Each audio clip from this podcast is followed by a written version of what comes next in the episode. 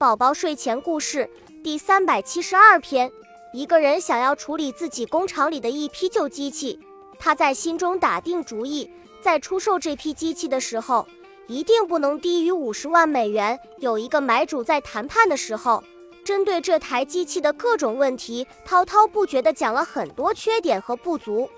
但是他一言不发，看着那个人继续滔滔不绝说不去，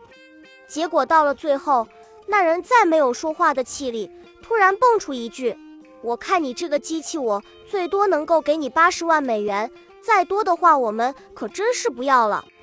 于是，这个老板很幸运地多赚了整整三十万美元。